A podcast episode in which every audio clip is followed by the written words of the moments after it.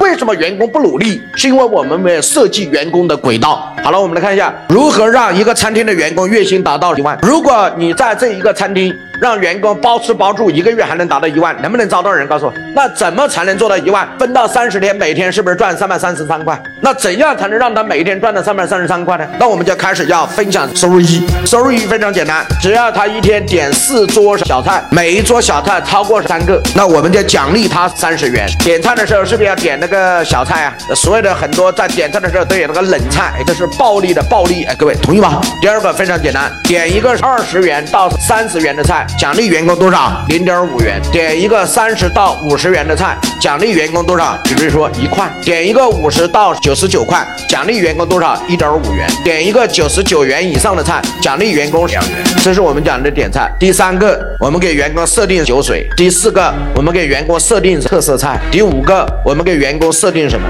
从此这个员工他在点菜的时候，他与传统的点菜是一样还是不一样啊？不一样。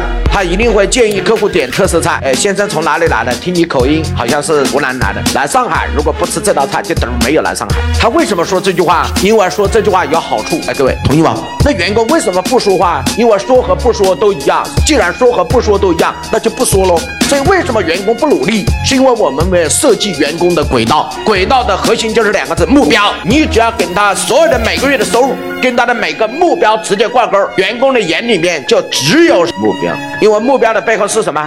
好处吗？目标的背后是什么？诱惑吗？那人不都是为好处和诱惑而行动吗？所以我们的员工的轨是什么？制定目标、分解目标、奖罚目标，所有的行业都可以合适。